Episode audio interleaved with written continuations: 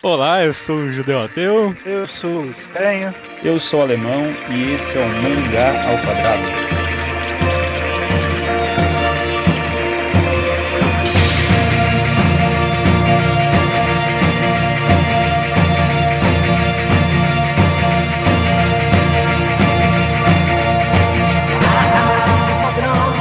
Estamos aqui novamente, estranho, no 31 episódio do Mangá ao Quadrado. Sei lá qual é a sequência do mangá enquadrado, né? E temos um convidado. Exatamente o seu Nemesis, né? é verdade, né? E aí, alemão, quem é você, alemão? Eu sou o alemão, como já dito, e como mencionado pelo estranho no último mangá ao quadrado, ninguém importante da blogosfera. Olha. justo, justo. Especialista em Niwazano, né? Podemos, podemos falar assim? Ah, Podemos apenas fingir um que é. Podemos fingir, pelo menos. mas tudo bem, se vocês dizem, né? Só não posso fazer feio. Ah, Tá ótimo. Temos aqui um especialista em Neoazano, então, fazendo parte desse nosso mangá enquadrado sobre uma das, se não a obra mais, mais complexa do autor, Nijigahara Holograph, não sei. Nijigahara, eu acho. Nijigahara Holograph, desculpa. É, Eu admito que eu sempre lia com um quê de espanhol, eu lia Nihigahara. Nihi. Nijigahara. E, infelizmente eu não consigo parar. Toda vez que eu falo esse nome, eu leio, eu, eu falo Nihiga- Nihigahara. Nossa. e É, eu talvez, sei que está errado. É, eu não sei como eles pronunciam isso, né? Enfim. Não, tá, tá errado. Tá errado. Não, é, tá certeza, errado, tá errado. Na Espanha tá certo, né? Pode ser. E como qualquer mangá enquadrado, a gente sempre começa o programa aconselhando aos ouvintes que não leram a obra que estamos analisando a não escutarem o episódio. Apesar de que dessa vez eu até não é nem um mandamento, é mais um conselho mesmo, porque você não vai entender nada, né? Se você não, Não, lê o mangá, você- não vai pegar spoiler, porque não tem sentido o negócio. Não, não, não escute, não escute. Eu diria até pra ouvir o mangá ao quadrado apenas depois de ler umas duas ou três vezes a obra, É. só pra garantir. É, ah, t- t- talvez assim termine termine de ler uma primeira vez e já venha correndo pra cá, senão você vai perder tudo que você leu, né? Sim, É, pode ser também. Vai, vai explodir a cabeça pelo menos algumas vezes. É, nossa, quem leu uma vez e veio aqui escutar vai explodir a cabeça, com certeza. Então, marcado esse ponto, começamos aqui a linha de spoilers. E Eu, eu. que- eu- Não, por favor, diga, diga. Não, não. Eu ia dizer pra, pra começar um pouco falando sobre é, se vocês conseguem puxar da mente a primeira vez que vocês leram Nijigahara Holograph, como vocês se sentiram? Alemão primeiro que o convidado. Como eu me senti, É, se você lembra qual foi a sensação de terminar de ler Nijigahara Holograph pela primeira vez. ah, ao terminar. Bem, não tem como não ter ficado confuso ao terminar de ler. Uhum. Mas eu tenho a impressão de que a obra como um todo me deixou uma impressão de satisfação em ver que parecia estar tudo bem amarrado e que haviam várias referências no começo e meio da obra que se fechavam no fim. Todas as partes revelavam algum ponto da trama que não ficou bem explicado em outro ponto. Então eu tenho essa impressão de de achar que tudo ficou bem amarrado e aquela sensação de que estava tudo bem correto. Que se eu lesse ah, novamente com atenção, eu veria os pontos, é, os pontos chave que me faltaram para o entendimento de algum, algumas situações. Interessante. Eu tive, acho que a experiência oposta, cara. Porque eu acho que quando eu fui reler agora, eu lembrei que Nijigahara Holograph foi o primeiro mangá do Inuyasano que eu fui ler. E aliás, foi um, tipo, acho que um dos primeiros mangás seinens, um dos primeiros mangás mais complexos que eu cheguei a ler. Sei lá, antes de Monster ou qualquer outras coisas que eu considero um dos primeiros. E, e tava apagado isso na minha cabeça, eu nem lembrava que eu tinha lido, porque eu tinha lido e psh, joguei fora, sabe? Eu, eu me senti confuso, me senti meio que traído pela obra, achei que era alternativo demais, muito pretencioso. Uhum. Lembro que eu terminei de ler e não tinha nenhum conceito básico aqui, assim, na minha cabeça sobre o que, que era a história. Eu guardei esse sentimento até umas duas semanas atrás, quando eu fui reler de novo. E releitura a gente vai falar sobre esse no, durante o episódio, mas a minha primeira experiência com Nijigahara foi terrível. Cara, eu li o Nijigahara quando eu fui fazer o- a mangagrafia lá do, do, do Inuyasano, lá no Mangatologia. Eu li na, na onda de alguns outros títulos deles que eu ainda não tinha lido pro podcast. E, cara, é que você sai de umas obras que são mais. são rel relativamente complexas, todas as obras do, do, do autor, né? De, de uma forma ou de outra. Só que aí quando você chega em Giga Holograph, cara, você fala assim, pô, beleza, os outros são facinho, né? né? não, tem, não tem segredo, né? É, o que, o que ele é um pássaro? Ah, que besteira, beleza, né? Grande é. coisa de ser um pássaro. Sabe? É, é, é uma coisa que que eu fiquei muito caralho. Eu preciso entender essa obra. Só que eu nunca tive tempo, né? Porque a vida. A vida não é fácil pra ninguém. Nem a preguiça, né? De tentar né? entender. É. Mas, Judeu, eu acho que talvez tenha sido é, esse, essa questão que te, de, que te fez se sentir traído, por talvez você não conhecer outras obras do Asano, porque Cara. se a gente conhece, a gente vê que ele tem essa tendência a deixar muito easter egg, e como a gente, eu até tinha comentado na no mangagrafia, ele deixa, ele faz, utiliza bastante flashback. Como eu já conheci algumas outras obras dele antes, eu olhei e falei, não, ele, eu, eu, eu pensei que ele talvez ele tivesse, fosse um pouco mais complexo que as demais, mas eu mantive a confiança nele, sabe? Não, cara, uhum. não, certeza, certeza que esse foi um dos principais motivos. E aliás, tipo, reler agora com uma mentalidade diferente. Acho que eu, eu li Nijigarra pela primeira vez quando eu tava começando o mangá, sei lá, uns 16 anos. Eu mudei muito também desde então. E reler agora também me fez pensar muito além nas outras obras do Asano. Tipo, uma, umas análises que o estranho fazia de Oyasumi Pum Pum que eu pensava, é, isso aí é meio forçado. Agora eu tipo, começo a pensar, porra, é possível, cara, é possível, porque se o cara bolou um negócio desse, qualquer coisa é possível. Você tá falando sobre a minha teoria de que o Pum Pum é um psicopata? É, tipo isso, eu comecei. na hora, na hora eu pensei, ah, mano, para de falar merda, cara. É negócio forçado do caralho. Mas agora eu tô pensando, porra, é possível, cara. É possível. Mas eu, eu chegar num nível é, tão profundo assim, com certeza. Agora pode fazer o seu começo que eu cortei, não, não, não sei. É, a, a, o meu começo, na verdade, é, é falando que eu não sabia exatamente como começar o podcast. Vocês querem talvez tentar montar cronologicamente a história e aí a gente vai identificando alguns pontos interessantes. Uhum, é, era a ideia que eu ia sugerir, inclusive. Começar tentando fazer cronologicamente, descrevendo os personagens e aí em cima disso a gente trabalhar, pode ser? Não, não, beleza, ótimo, era o que eu pretendia também. Então, a história, então, acho que o, o, ponto inicial da história, acho que sem dúvida, é o nascimento dos que a gente descobre mais tarde, seis gêmeos, Suzuki e Arya, né? Uhum. Acho que é o seu o, o, ponto inicial da história, acho que não tem nem dúvida. Eles são gêmeos, até onde eu entendi, obviamente, né? Aliás, Sim. um dos primeiros quadros do, do, mangá são os dois gêmeos lá, né? Bem no canto. Os gêmeos, obviamente, do, de pais iguais. O pai dos gêmeos tentou matar a mãe, é isso, né? Que era o pai, na verdade, era o Sr. Kimura. Eu tô errado? Isso, Dentucinho, Dentucinho. É, o Dentucinho era o pai dos dois, tentou matar a mãe e não conseguiu. Aí o pai continuou com a Arya, o Suzuki foi com a mãe que se casou com o Sr. Suzuki, e aí a mãe uhum. ficou desaparecida uns 5 anos lá, até ser encontrada morta, né? É, a, a, a ideia... debaixo depois... da ponte lá. embaixo Isso. da ponte. Acho que a ideia. A, o, o, ciclo inicial do mangá é esse, de flashbacks, né? Na verdade, an antes dos flashbacks, a gente tem a, a cena do Suzuki adulto já falando que o pai que ele visita no hospital não é o pai biológico dele. Uhum, uhum mas na verdade a gente só descobre que é o Kimura através da conver de conversas que vão acontecendo mais pra frente no, no mangá. Mas eu, é exatamente isso. Eu só me toquei, na verdade, que era o Kimura naquele flashback dele mesmo, né? Na verdade, ele junto com a mãe tentando matar ela de fato. Ah, uhum. sim, é, exatamente. No, um dos últimos capítulos, onde é. aparecem o, a família na, no campo, né? Já, já, que a gente tá nela, eu vou, eu vou comentar, beleza? É, essa parte, aliás, foi uma das partes que mais me deixou deixou em dúvida no mangá inteiro nessa análise que eu tentei fazer dele. Porque quando o Kimura vai estrangular a mãe, os dois começam a ser encobertos com borboletas. Mas a minha certo. análise do mangá, eu concluí pelo menos que o encobrimento por borboleta significava a morte. Mas naquele caso, obviamente, não era. Pois é. Que para vocês pode significar o ser encoberto por borboletas do mangá? Ou vocês, é. tipo, não, tem, não, não notaram. Talvez seja, talvez seja só a ideia da morte, né? Talvez naquele momento a morte estaria surgindo ali, por isso as borboletas apareceram, não sei.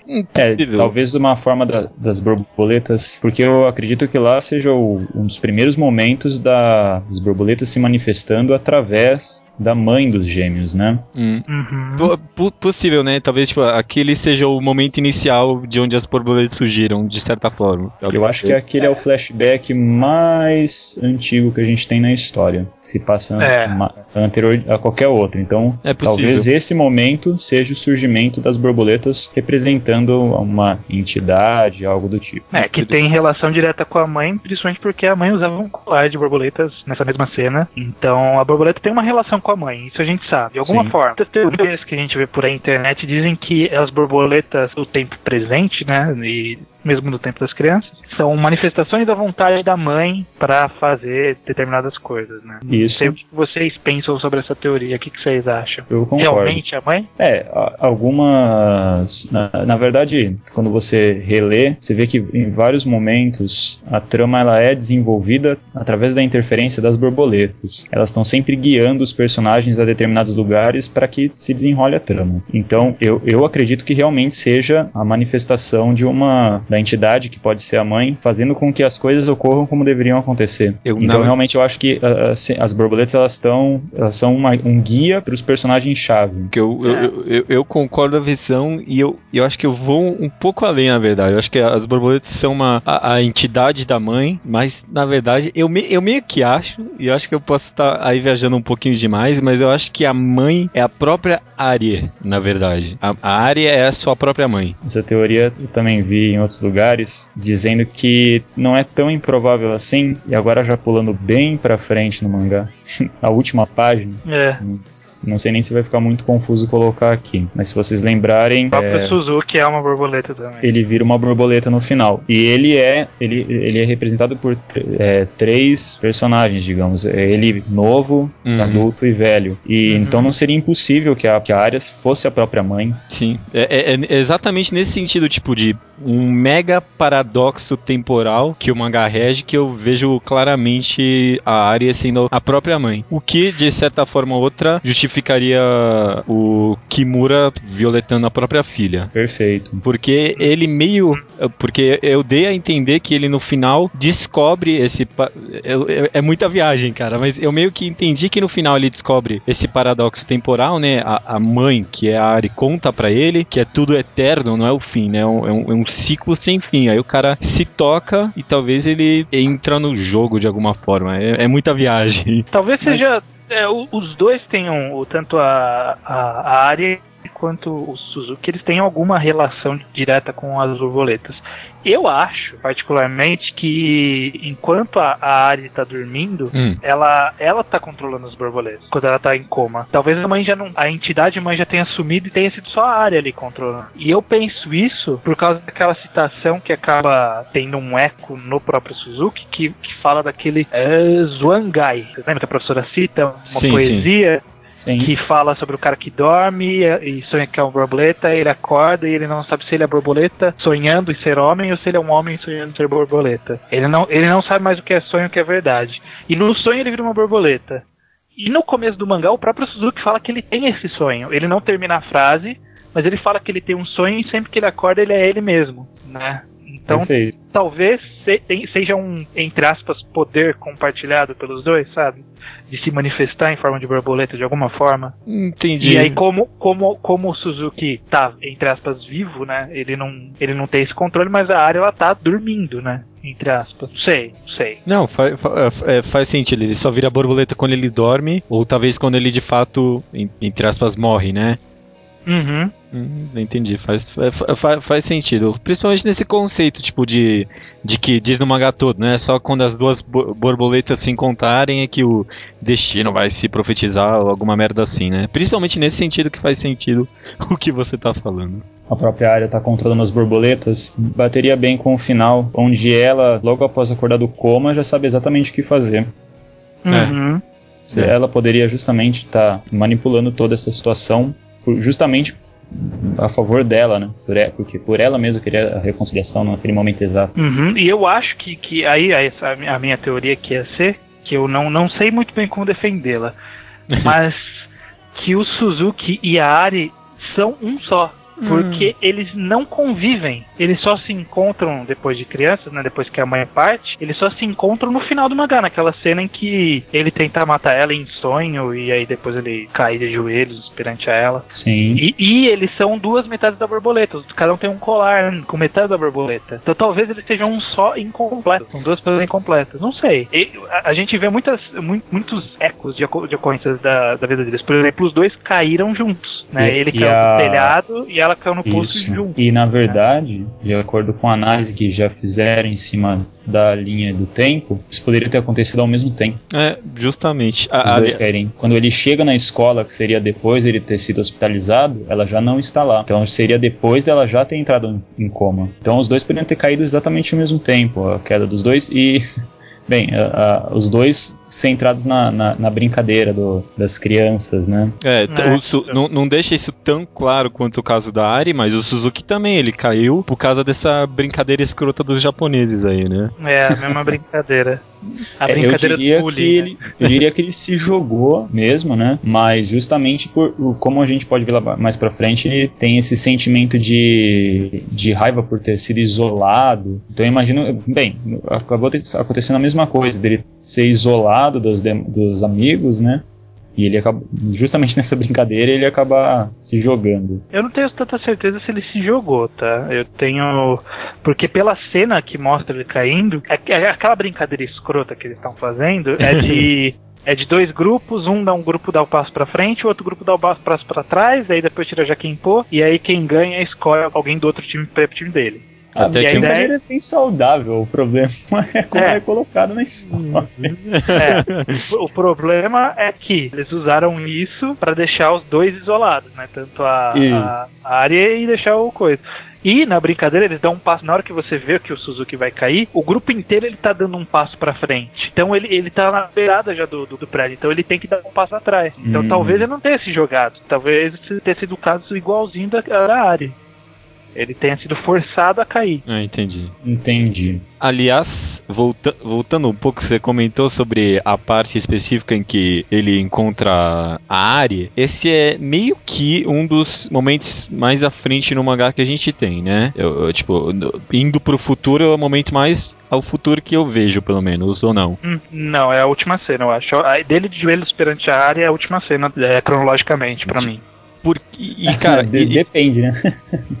Depende. Depende. A cena, a cena, dele velho pode ser a última também. Ah, é verdade, né? Mas a, de, a cena dele velho é a cena, do, é a cena mais antiga ao mesmo tempo, né? Exato. Ele é um é do meio. ele tá, ele tá ah, é do tá, meio, né? É, sim. Não, mas tipo, é, tá, tem razão, tem razão. É. Tá, mas vamos desconsiderar isso. Falando que a, a, a, cena de joelhos é a última mais cronolo é, cronologicamente, bate muito bem com isso que você falou dos dois serem a mesma pessoa, ou pelo menos serem uma mesma entidade, alguma coisa assim, porque quando eles se reencontram, o, o, o, é, é meio que um recurso do mangá mesmo. Fica meio preto, aí tem um pequeno flashback, e a última coisa que a, a, a gente vê de novo é o Suzuki caindo de novo. Então, vê, vê se você tá me entendendo. Tipo, quando os dois se encontram, o ciclo paradoxal começa tudo de novo. É no momento que eles se encontram que o ciclo começa de novo. Ele meio que se torna um e aí todo esse inferno começa de novo. Olha, eu achei algo bem interessante aqui, navegando aqui nas imagens. No final ou no começo de, agora tem que confirmar. Provavelmente no final de cada capítulo tem uma cena mostrando a página quase totalmente em branco Só com, com a com uma borboleta, e no final são duas. Uhum, eu também tinha percebido isso. Quando os dois se encontram, é isso aí. Quando os dois se encontram, é. viram duas borboletas, e aí tem a,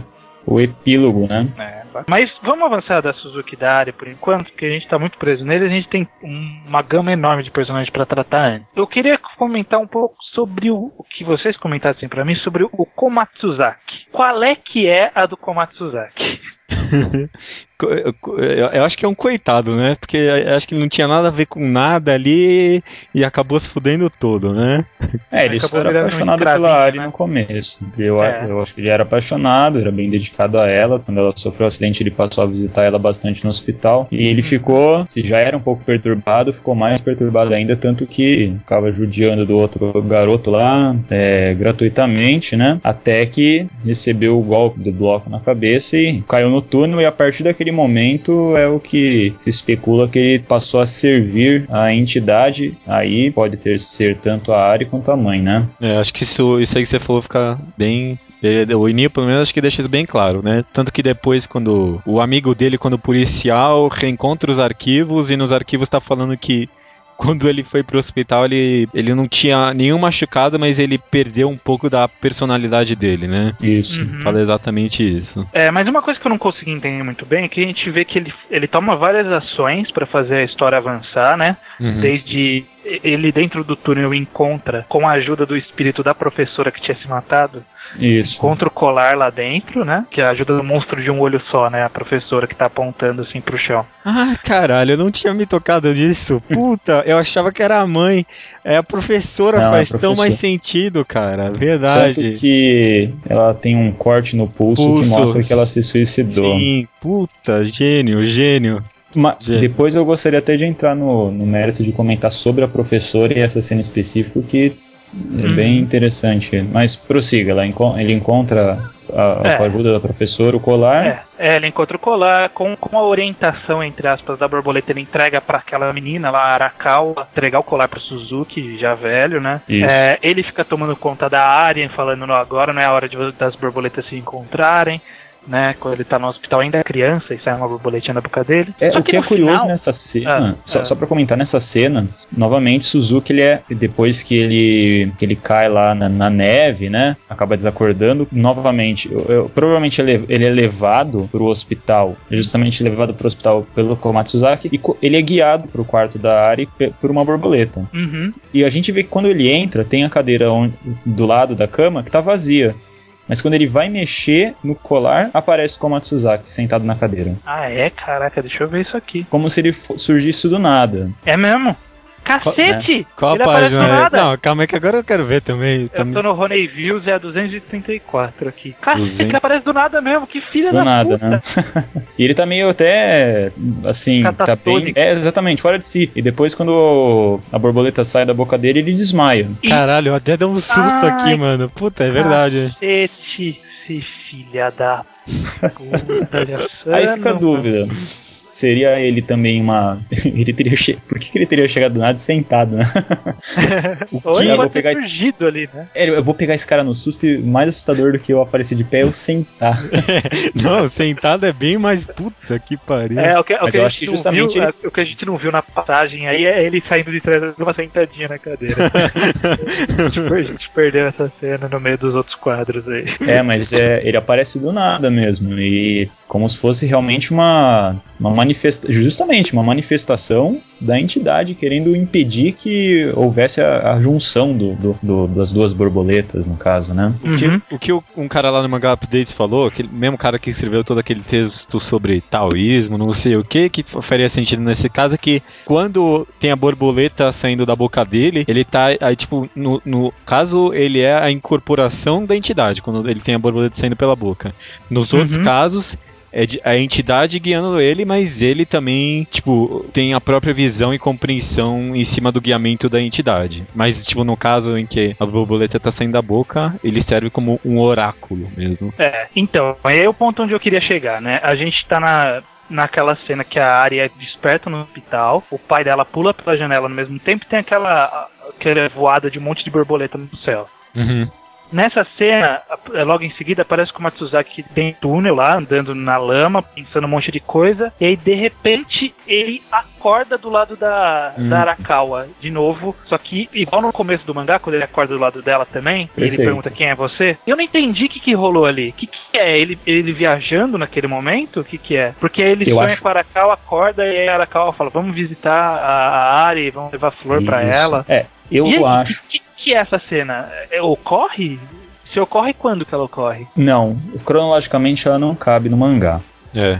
Então, a conclusão que deixa é que aquilo está acontecendo dentro da cabeça dele. Uhum, uhum. Porque poderia até ser uma memória que ele tivesse perdido, que tivesse acontecido naquele momento que a gente que, que tem o, o pulo, né? Dele acordando lá no começo do mangá do lado dela e depois ele indo trabalhar. Mas justamente, ele vai trabalhar no dia, então naquela cena não faria sentido. E, e, e, aliás, faria muito mais sentido que fosse da cabeça dele, porque depois, quando essa Arikawa ela chega, tem aquela cena dela esmagando a borboleta e depois ela chega em casa. Em casa tá ele ali, cara, todo sãozão, quase em estado vegetal, olhando as borboletas de fora.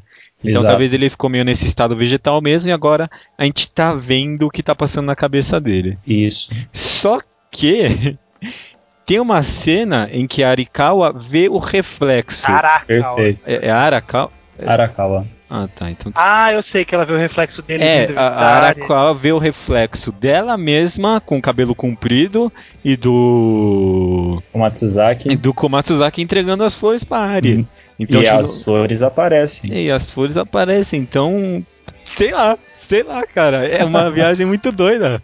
É, é, é, é talvez criou uma espécie de segunda linha do tempo, talvez é só o Inio Asano tentando perturbar com a gente, cara. É, então no é. reflexo que ela olha, que ela vê, o, eles dois tem uma borboleta voando na frente do reflexo, como se estivesse dentro da cabeça do Comando Suzaki. Só a borboleta, inclusive, está é real, não é o reflexo. É, a, é a borboleta está do lado dela, o que nos leva a crer que novamente é uma borboleta guiando a visão dela pro vidro. Mas o que ela tá vendo ocorreu, a imaginação dela, né? E aí? Ah, não pode ser a imaginação dela, porque as flores apareceram ali, né? Pois é. Então, esse é o grande porém da história. Esse, pra mim, esse é um dos grandes mas o que significa isso no final das contas? Eu acho que esse ponto específico o Inazan colocou só de sacanagem.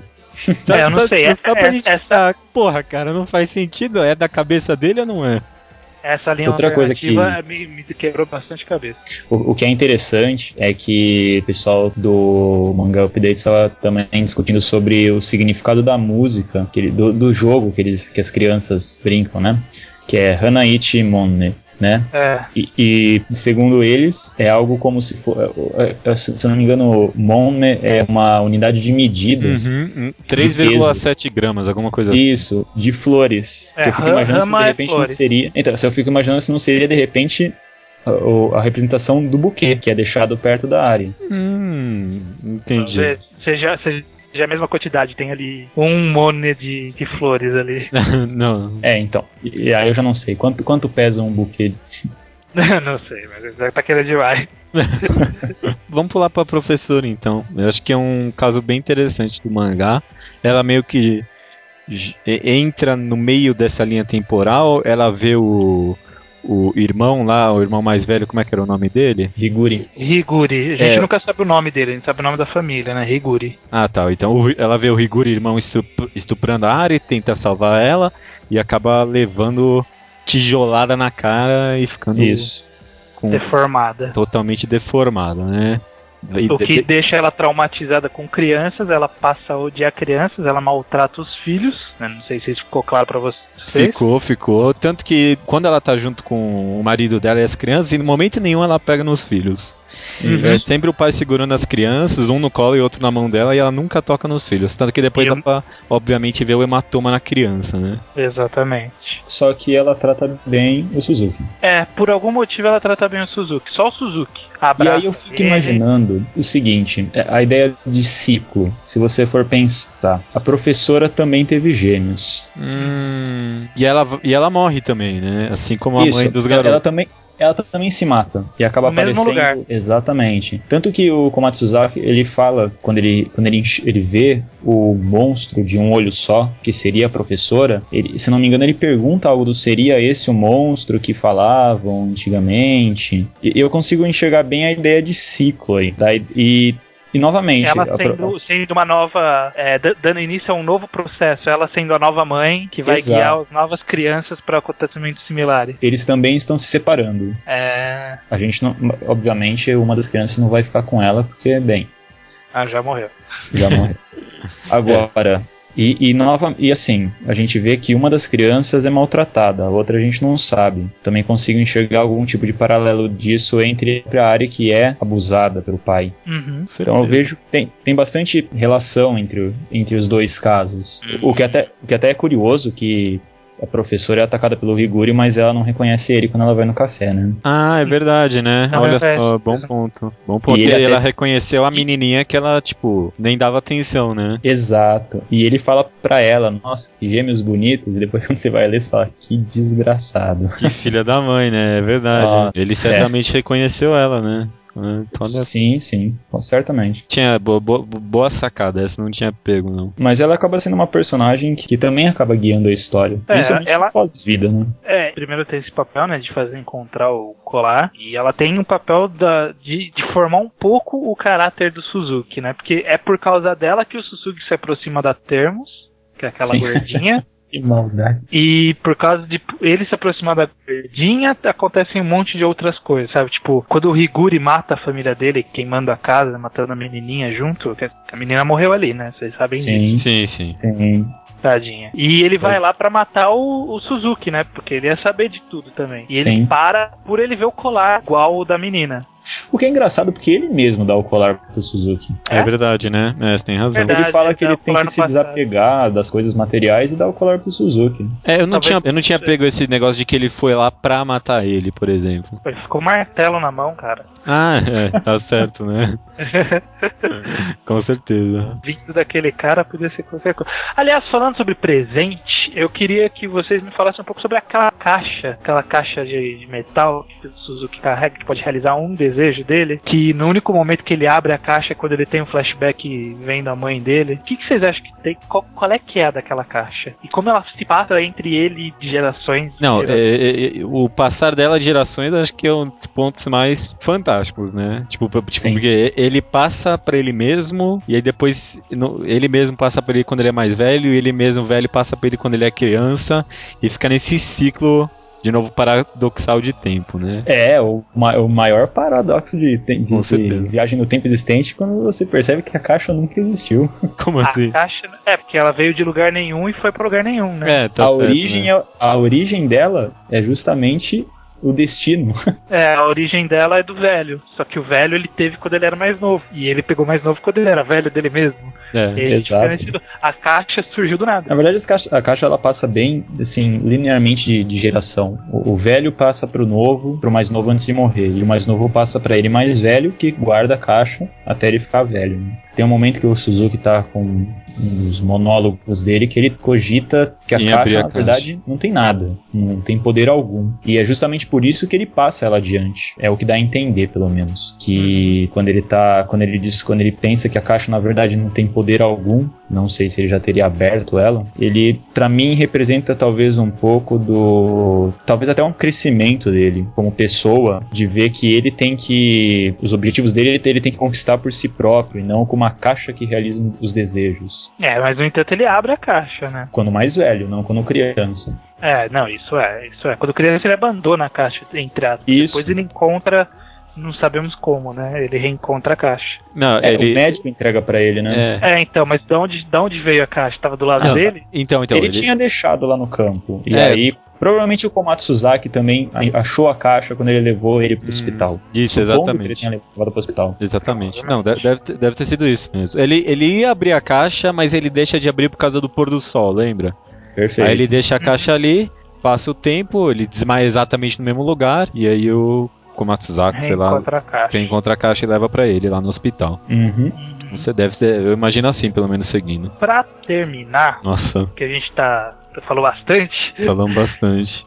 eu quero uma última análise com vocês sobre a capa de Nijigahara Holograph. Toma aí. Isso é, é algo que eu não parei pra pensar, não. Deixa eu dar uma olhada aqui. Temos as borboletas, Hum. né? Temos uns caracteres ali que provavelmente dizem Inyo Asano e Nijigahara Holograph. E tem esse monte de rabisco. O único Uhum. momento que a gente vê um monte de rabisco na história é quando o Suzuki desenha o futuro dele, entre aspas. Hum. Que ele mostra Ok. pro professor, ele entrega uma página toda rabiscada que representasse o futuro dele. Mas eu é não vermelho. sei, mas é vermelho, é exatamente. Eu não sei, porque uma coisa que, que me explodiu a cabeça quando eu fui pesquisar, que não tinha me tocado e eu percebi depois, é que a gente normalmente associa Nijigahara Holograph com holograma. Aham. Sim. E não é holograma. Holograph é hologram que é hologra- holograma. Holograph é holografia. Holografia é um documento que, que é escrito e assinado por uma mesma pessoa, sabe? Como um, um testamento escrito à mão e assinado pela mesma pessoa que escreveu o texto, é, alguma declaração, é algum documento que é feito por uma pessoa só. Seria, seria Nijigahara Holograph escrito pelo Suzuki? Não sei. Eu não sei, eu não consegui bolar alguma Hum, lógica nisso. É, a teoria principal seria de que, quer dizer, principal, que eu vi a maioria das pessoas concordando, seria que na verdade, O Inio Asano é o Suzuki. não, não era, não, não ele era isso. sempre é, ele sempre é. Ele sempre é. É, é que o, o diário que Ari escreve seria o tal do Nijigahara Holograph, Faz porque ele, ele é escrito à mão e tudo lá é o que, bem, é o documento escrito à mão, né, por eles e meio que guia a história. É, e aí a capa é o rabisco do futuro do Suzuki e o Suzuki é a Ari. Então tá aí, cara. Eles são um só. Faz sentido, faz bastante sentido, sim. Eu acho que, o- que o diário faz sentido. Eu consigo aceitar o diário. É, o, o- até o desenho que ele fez é também algo que ele fez à própria mão. É, então, pois é. Não sei, não sei. Ficou meio confuso, mas é algo a se pensar. Você vê, o, o Asano ele colocou várias coisas que você manja lendo e tem algumas que você tem que chutar, né? É, Sim. muita coisa tem que chutar, mano, com certeza. Que é aquele negócio da tanto do paradoxo do- da caixa, quanto do mundo paralelo em que o Komatsuzaki tá de boa, quanto Sim. o hologram, o holograph. O título do mangá, né? O que significa? Uhum. Exatamente, tá ótimo. Eu não sei como encerrar isso aqui. Não sei, não O sei. alemão ia falar alguma coisa? Nossa, não sei. É tanta coisa pra falar. É que nem, ó, uma coisa que eu queria Mas comentar. nada de conclusivo. Uma coisa que alguém falou na internet, eu achei que, tipo, é, é- é brilhante que mu- muitos poucos personagens secundários têm um rosto no mangá, sabe? A gente Sim. tem essa série de personagens que tem rosto e os secundários quase nenhum, assim. E talvez não seja uma preguiça do Asano, e talvez não tenha tipo, mensagem nenhuma por trás disso, mas acho que essa é uma das maiores sensações que dão, pelo menos uma das maiores sensações de é, claustrofobia do mangá, sabe? Quando você relê, você fica paranoico lendo, porque é- é- é- você vê os mesmos rostos repetindo o tempo todo, no futuro e no presente, e gente que não devia estar aqui agora tá aparecendo e não sei o que. E é uma sensação de claustrofobia mesmo. E, tal, e esse negócio secundário não ter rosto influencia nisso, com certeza. Claro. É, e é o reaproveitamento de personagens. É. Que às vezes não é nem necessário, se você for pensar. O professor ser o dono, ser o dono da loja, que- da loja de conveniência, onde o, o outro trabalha. e O a- Kimura vai se- trabalhar. Não é necessário, ma- mas é isso que dá o gostinho, na minha opinião. É, e talvez também faria sentido de que eles de fato estão vivendo um paradoxo temporal, então são só aquelas pessoas mesmo, tá ligado? Tem que tem que revezar mesmo, sabe? Tem que fazer caber ali. Isso tem a teoria de que é uma história contada pela mãe, né? Por isso que os secundários não são importantes. Importantes são os personagens principais. Não Hum. sei, não sei, não sei, não sei. Ah, o, Ótimo, é- é- esse é um bom. Esse, essa é uma boa forma de terminar o programa. Não sei. Não sei, ninguém sabe.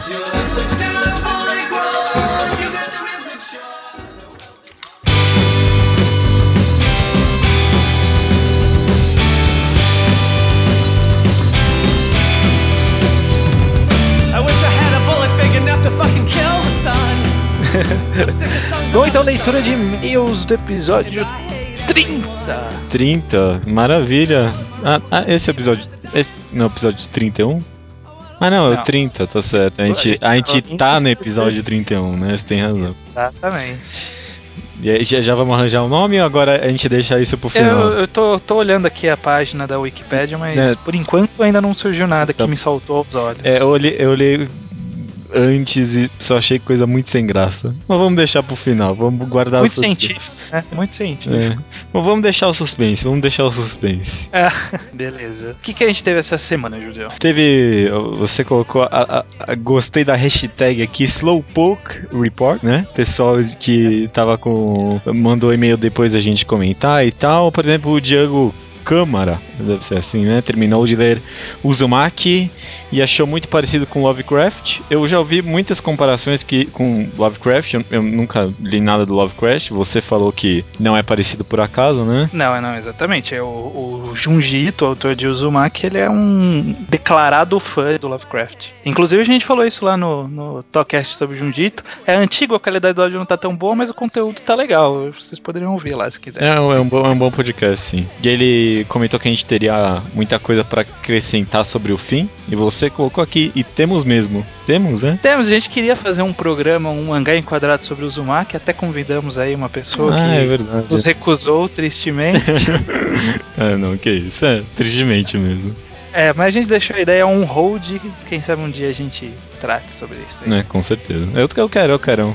Eu acho que é um mangá que tem coisa pra comentar. E outro Slowpoke Report foi do, do Rafael Gama, do Zigrifid, que mandou e-mail sobre o mercado nacional e mercado mundial, depois que a gente tinha gravado os e-mails. Ele mandou porque ele ficou puto que a gente não leu os comentários do blog É. quando, naquele. Mas é porque a gente teve muito e-mail e a gente dá prioridade pra e-mail, né? Já aproveitando pra explicar, a gente dá prioridade pra e-mail porque as pessoas não leem os e-mails. né? Uhum. Não tem como a pessoa acessar e ler o e-mail. Comentário ela tem. Acho- é, é- é o risco que você corre. Você manda um e-mail, você tem mais chance de ser lido, mas as pessoas não vão ler o seu conteúdo inteiro, porque a gente sempre vai cortar, porque É. as pessoas mandam. É, é complicado. Mas- é compli- tem- tudo tem prós e contras na vida. É, então. Então é um, é um eterno perde-ganho. Com certeza, com certeza. E temos, até que a gente teve bastante sugestão sobre obras simbólicas, né? Por assim É dizer. por, é, por assim dizer, certamente. O Rubens Sombrereiro, né? Co- é, fala de Vagabond e Gogo Monster. Vagabond, com certeza. Gogo Monster eu Nossa. nunca li. Eu também não, nem conhecia, nem de nome, Ah, não, é do. É do. Como é que é o nome da- daquele filho da mãe, daquele autor? que ele fez. Ai, pô, como é que eu esqueci o nome? De Ping Pong e. Ah, é o Taiyu Matsumoto? É, tem, Taiyu tem, Matsumoto? é, é, é isso mesmo, Taiyo Matsumoto. Tenho quase certeza que é dele, né? É, a obra. Não, tenho certeza que é o nome dele. Ah, é esse mesmo, procurei aqui. É, fez preto e branco. É, esse mesmo. É, Taiyo Matsumoto é cheio de. As obras dele são cheias de simbolismo. Não, não duvido que Google Monster tenha também. Né? Até ping-pong tem. Mas, é, não, cara, e Ping Pong até que tem bastante, né? Ping-pong é muito legal. Bom, enfim. É, outras que recomendaram aqui, o, o Maurício Xavier recomendou Serial Permanent Lane, o anime. Disse que tem um mangá, mas é melhor ver o mangá depois de ver o anime. É, o mangá é uma porcaria, né? Ah, é? tá bom, você que tá dizendo. É, Evangelion foi mandado pelo Creisonino, deve ser isso, Creisonino, e o Taka e mais o mundo inteiro, né? É, né? O Evangelho é um bastante escrachado e bastante analisado por aí, né? Uhum, com certeza. Sonino também mandou Si, The Money and of Soul and Possibility of Control. Nunca ouvi falar. Já ouvi falar, é de um diretor de anime que eu gosto muito, mas só ouvi falar mal desse anime. Não, mas não, não pode deixar de ser simbólico, né? É que- Só por isso. Que nem Bleach, né? Não, deixa, vamos deixar Olha aí. depois. É. É. Inugami, o Siegfried me fala de Inugami, I Am a Hero e King of Throne. Desses aí eu só conheço I Am a Hero. é, eu também. E I Am a Hero tem, tem, Tem um não pouco. tem, tem, não tem, né? É- é- deixa em dúvida. É. Se tem- deixa em dúvida já é simbólico, né? Uhum. Com certeza, com certeza. E... É. Não, não, ah, bom, teve, teve as rapidinhas também, né? Vamos só comentar algumas coisas rápidas. O Bosch enviou as, uma, uma montagem de todas as recomendações que a gente já fez, né? Muito obrigado. Será extremamente útil pra mim. É. é, foi feito até o, o episódio 29, né? Daí não tem o do 30 e agora desse 31, obviamente, não tem também. Mas ele disse que é expansível. Depois que juntar mais uma boa quantidade, ele vai expandir. Com- va- valeu mesmo, viu? Porque tava, tava, tava difícil. Aham. É, sobre Ninjigahara Holograph, o Rubens Sombrereiro, de novo, colega de Portugal, mandou um post bom que eu inclusive tinha lido há muitos anos atrás. Muitos anos não, vai, um ou dois anos atrás. que, que ele dá uma. Te, te dá uma motivada a ler Nijigahara Holograph. Ele dá uma comparada com Donnie Darko. Foi, foi a primeira vez que eu, que eu tive contato com a ideia de Nijigahara Holograph. Logo depois que eu li a obra, eu fui atrás de pesquisar isso. Ah, interessante, interessante. A gente vai deixar o link no post. O Thiago Leite da Silva, mestre em ciências farmacêuticas, olha só. Olha aí, hein? Caramba, gente de alto nível lendo o mangá ao quadrado. O único problema é que, mesmo com esse alto nível, ele falou que achou simbolismos em Fairy Tail, né? É, ficou estranho isso, né? É, Tudo, Tudo bem, bem. Tudo bem. Tudo bem. Tudo bem. Daí Sonino ele cita uma, uma situação interessante, né? Que a gente fala sobre o simbolismo que o autor coloca e não coloca. Falou que a autora de Fullmetal tinha feito uma capa com um personagem de costas que todo mundo começou a, a, a entender que representava a liderança, que as pessoas estavam seguindo ele. Aí depois ela só declarou que ela tava com preguiça de desenhar o personagem de frente. É, é, É, é complicado. Simbolismo é complicado, cara. É o mesmo caso que eu deixei de comentar do da maçã em Death Note, né? Que depois É. o Oba comentou em entrevista que ele só gostava de desenhar maçã. É só por isso. Não tinha significado nenhum. E pra terminar, o Thiago no Mangas Underground pede pro estranho dar uma olhada no dicionário antes do começar do cast. É 30 segundos, rapidinho, tá bom, cara? Beleza? Eu não entendi, cara. Eu, eu perguntei, cara mas eu não entendi, cara. O que, que, eu, que, que eu caguei dessa vez?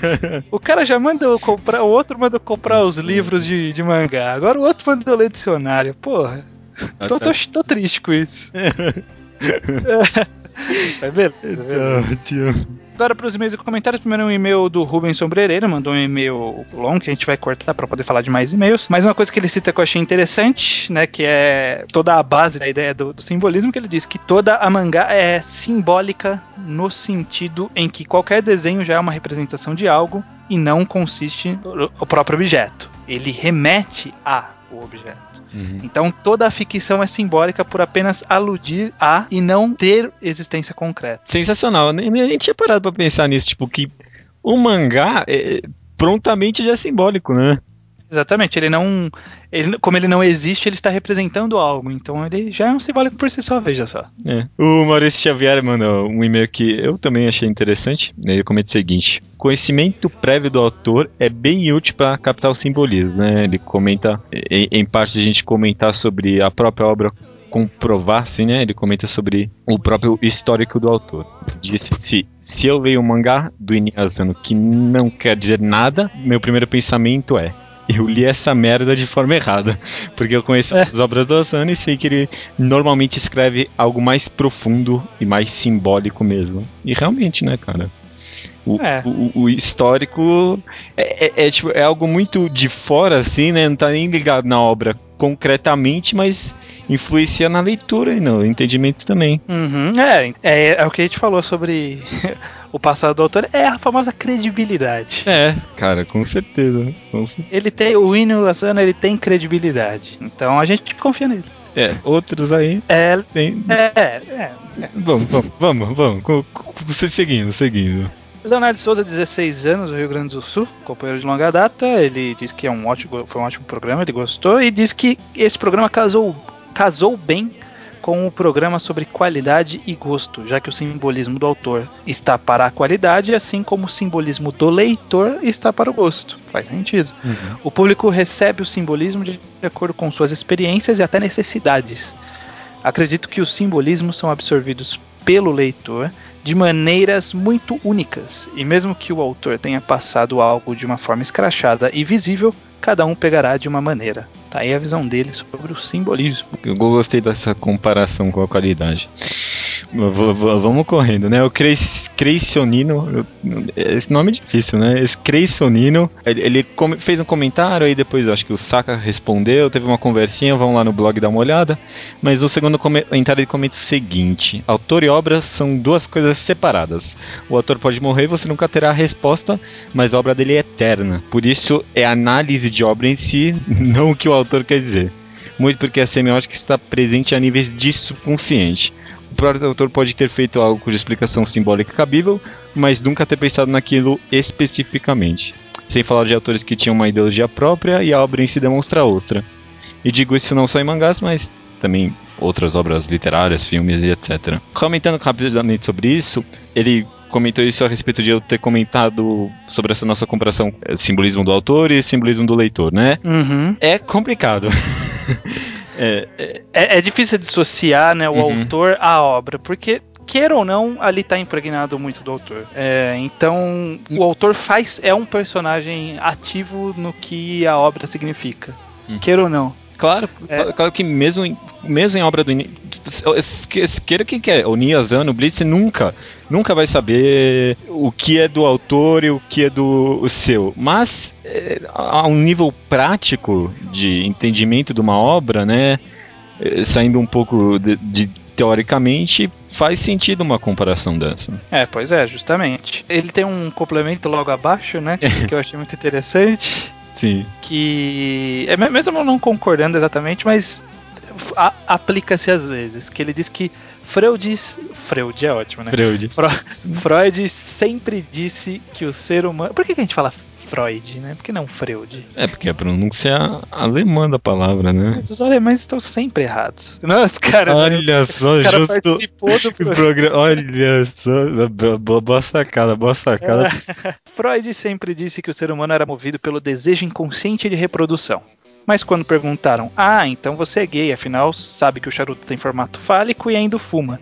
Ele responde que, às vezes, um charuto é só um charuto. É, realmente, às vezes um charuto é só um charuto. Que é o caso da maçã, do, Do- do Dead Note. É, Às exatamente. vezes a maçã é só uma maçã mesmo. Com certeza, cara, com certeza. O Kaihu, Fogo Horus, já também acompanha bastante, a gente faz bastante tempo, comenta. Eu acho interessante que faz parte do, do apelido dele, né? O vulgo Horus faz parte do apelido.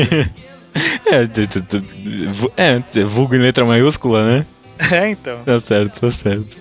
Ele comenta: Gostei. Eu acho que o simbolismo posto pelo leitor pode não necessariamente remeter à pareidolia, um fenômeno psicológico que envolve um estímulo, um estímulo vago sendo percebido como significante.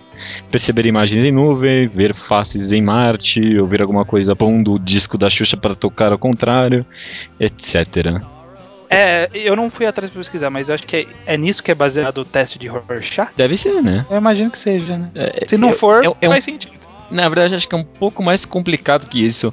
Porque eu acho que simbolismo na filosofia é algo mais de- junguiana, é um negócio complicado. Simbolismo em psicologia é um, é um outro mundo ainda. Um comentário do Saka, Luciano Sakamoto Kurasi, que ele citou dois posts do, do- do- duas páginas do TV Tropes, Word of Symbolism e Falks Simbolismo, a gente vai deixar o link aí para Sim, vocês verem. Ele diz o seguinte, foi um comentário muito interessante que não concordo 100%, mas é interessante. Uma vez lendo o TV Tropes, achei uma frase interessante do crítico de filmes Roger Ebert, dizendo: Quando você tem que se perguntar o que aquilo simboliza, ele não é um simbolismo. E eu até concordo, mas preciso me explicar, diz ele. É, se eu pensar puramente no conceito de símbolo, é um elemento gráfico ou textual, concreto e deliberado, que representa algo abstrato na obra, da forma mais ortodoxa. Uma referência histórica, a suástica representando o nazismo, religiosa, crucifixos representando o cristianismo, cultural, o número 4 representando a morte no Japão, entre outras. Ou seja, para ser um símbolo precisa que o elemento concreto e o abstrato se conectem de uma forma objetiva. E é nesse ponto que a frase do Herbert se aplica.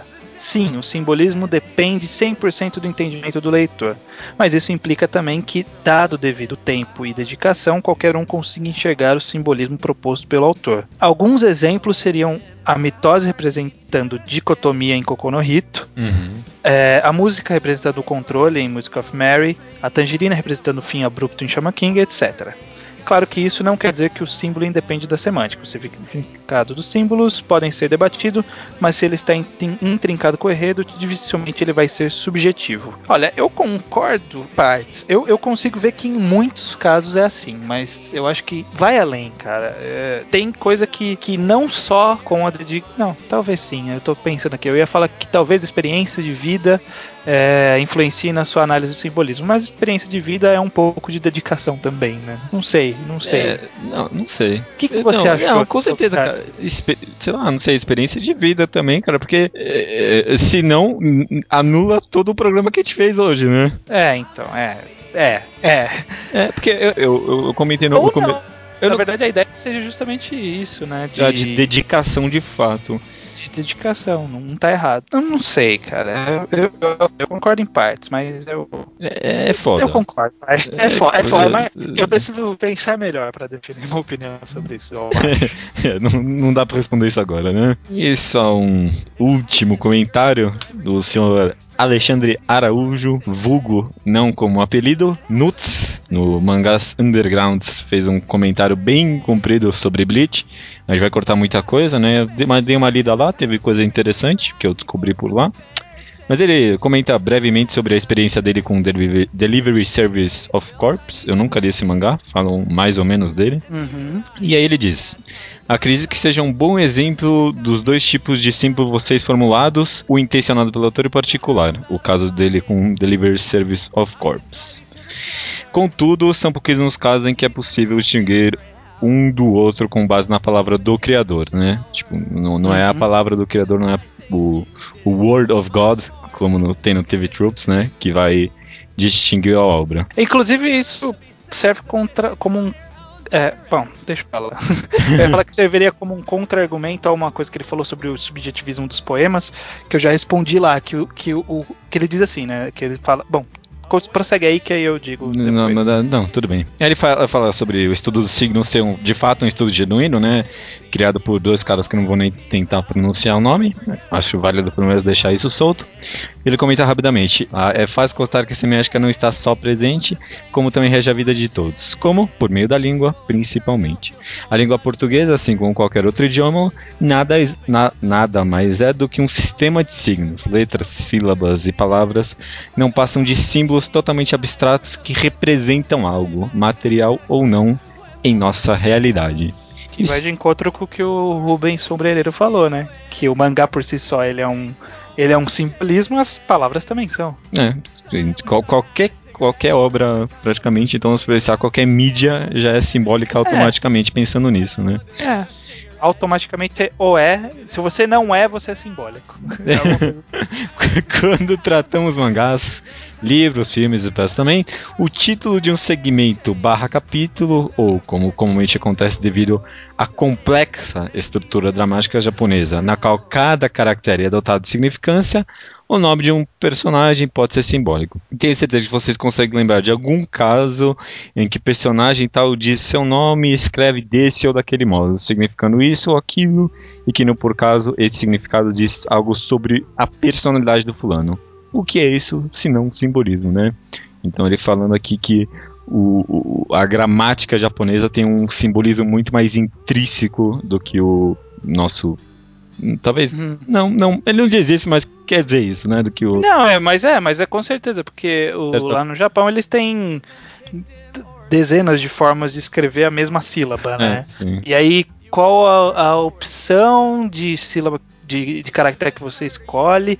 Qual é o caractere seguinte? Contextualizado, isso influencia na leitura, no significado e um monte de coisa. Então, ainda, ainda mais. queira ou não, faz um monte de Ainda, ainda mais com os kanjis representando ideias, né? Desculpa te cortei aí. É, exatamente, né? Tem isso também. E aí Uhum. faz uma cacetada de referência a Blitz. Eu não sei se vai querer refutar cada um, comentar sobre. Não, não, não vou refutar. Não, ele, tem, refutar. ele tem pontos bons, ele tem pontos bons. Mas ele fala, por exemplo, ó, os.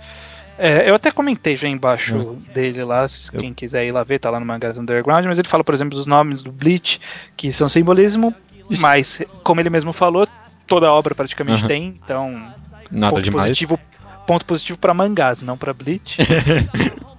Comenta o simbolismo das flores, dos espadas, nomes dos capítulos e volumes, isso é interessante, é, dá pra concordar. Comenta subjetismo nos poemas, que é o que eu falei, né, que, que re- refuta o que tem lá em cima, que o autor ele, ele trabalha nos poemas depois de ele ter feito a obra. Então, tipo, ele pode, sei lá, pegar na internet uma interpretação e falar, ah, pode significar isso, então eu vou pôr no meu poema aqui, sabe? Não é garantia, é, do mesmo jeito que ele falou, né? Não é garantia de nada a palavra do autor, sabe? Uhum. É o que é que nem aquele negócio que o Oda faz, só que com maior, vamos dizer, sinceridade, né? Alguém manda um, um e-mail pra ele, ah, isso aqui é por causa disso, Aí ele pode ser, pode ser, isso aí mesmo. É, Comentando Ah, na sessão. Ah, a partir, de, a partir de agora vai ser isso. É, então. Não, não dá pra gente saber, porque é, é o que a gente sempre fala, mangá é uma obra em andamento. Uhum. Que o cara ele tá fazendo conforme a gente vai lendo. Então ele pode mudar qualquer coisa a qualquer momento. Então o público pode influenciar, o editor pode influenciar, os resultados da votação, se for no caso de uma revista que tem cancelamento, pode influenciar. Então muita coisa muda a opinião do autor enquanto ele tá fazendo a obra, né? E principalmente uma obra mais longa, como é o caso de One Piece e Bleach. Então, tipo, é bem plausível que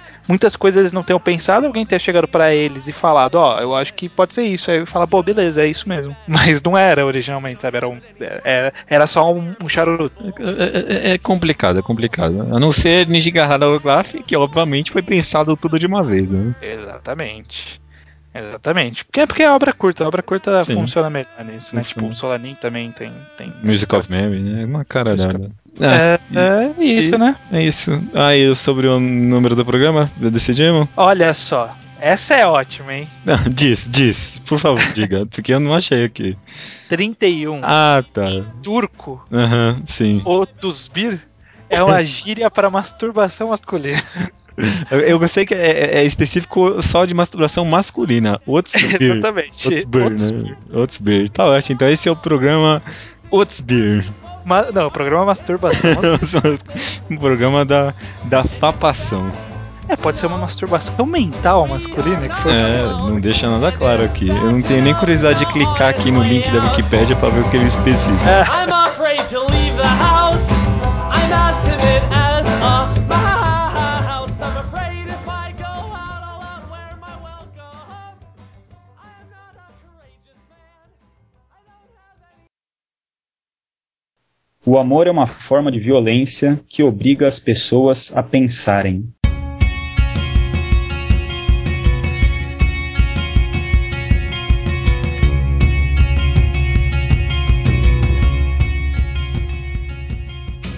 Essa foi a frase que originou o título Sócrates in Love, do autor Kyoichi Katayama, e que escreveu um best-seller no Japão, no qual foi baseado o mangá pela autora Kazumi Kazui. E, bem, esse título, Sócrates in Love, é um volume único, já lançado no Brasil pela JBC em 2004, se eu não me engano. Primeiro, o que é a história, né? Eu, eu gosto muito de ler histórias onde... Eu não gosto muito de histórias onde eu sei exatamente o que vai acontecer no final, mas tem raras exceções, e Sócrates in Love é uma delas, onde no começo ele já revela exatamente como o mangá termina. Pelo nome a gente imagina que é um mangá de romance, e realmente o é, mas não é apenas um, um shoujo de romance onde você tem o desenvolvimento do romance entre o casal, mas a história começa logo com o protagonista dizendo que a amada dele morreu. E então a história é contada desde o momento em que os dois se conheceram e vai se desenvolvendo até que a gente vê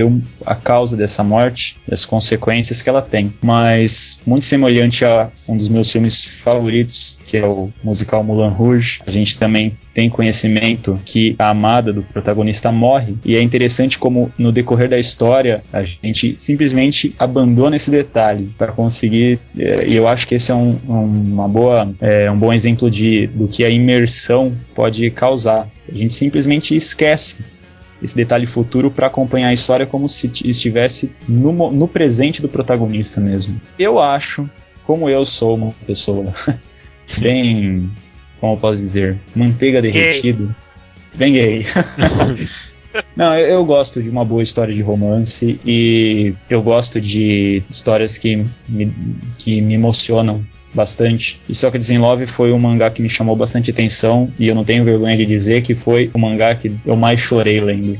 Olha só. A ponto de, no final, ter que dar uma pausa, dar um tempo mesmo, e continuar lendo de novo. E foi interessante, porque recentemente eu. Na verdade, ontem eu li o mangá de novo para ter certeza que eu queria recomendar ele.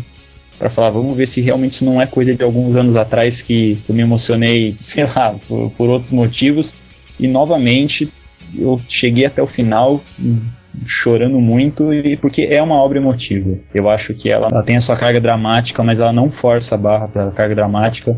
O que eu acho que, pra, que funcionou muito pra mim foi o fato do protagonista ser homem, porque ele apresenta pontos que eu acho que realmente uma visão masculina de um romance. Talvez por ser por poder ser considerado um shoujo pra menino. Não sei, porque eu, eu não sei se as, as mulheres elas se identificariam tanto assim com, com a trama como um homem se identificaria, os problemas retratados, porque até da metade do mangá ele fala bastante sobre o romance dos dois e é tudo pela perspectiva do homem. E outra coisa que eu acho bem importante é por ser um volume único, não enrola. Ele conta a história na medida que tem que ser contada e mesmo assim ele, eu, eu consegui sentir essa identificação pelos personagens, pela, me sentir imerso na história.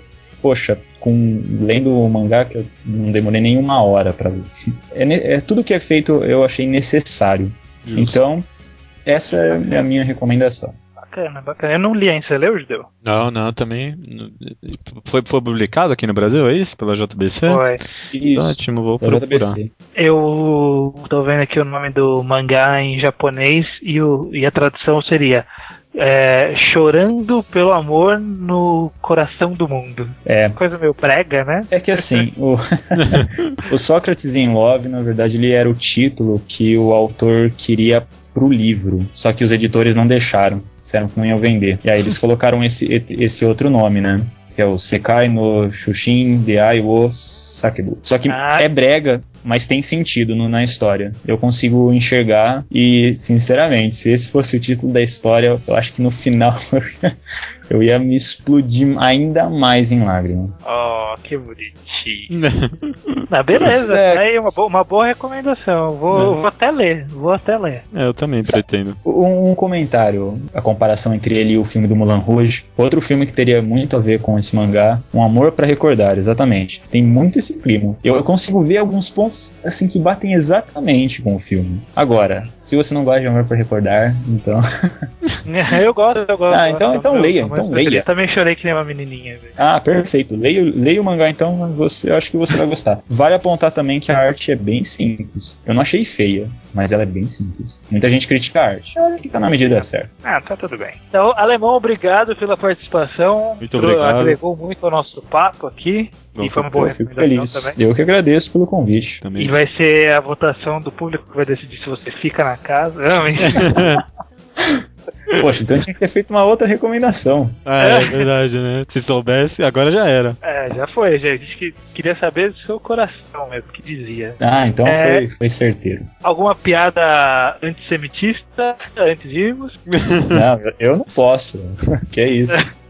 Você já tem um débito com o judeu, né? Que é isso? Se esse podcast for pra Alemanha, capaz de virem me perseguir aqui. Isso, ah, fal- Falando nisso, eu vi outro dia desse o, o mangá de Maikan. Existe, tipo, Ah, é? o mangá é sobre o livro. Não é, não é, tipo sei, sobre o vai, livro, é, vai sair no é o Brasil? livro em mangá. Ah, vai sair no Brasil, não é? É Ah, verdade, tá. né? Cara, que, que negócio meio escroto, né? Ah, tipo, o cara vai ganhar dinheiro em cima disso, né? Tipo, mangaka. O meio, Ah, pô, sei lá. ele foi pago pra fazer isso, ele não tem culpa, cara. Ele foi pago pra fazer isso? Vai ver. Ah, é, uma editora, que- é uma editora que. Como é que uma você sabe que não é obra do coração dele? E se for, foda-se, né? É, se for, foda-se. É ótimo. do que, sei lá, Bleach.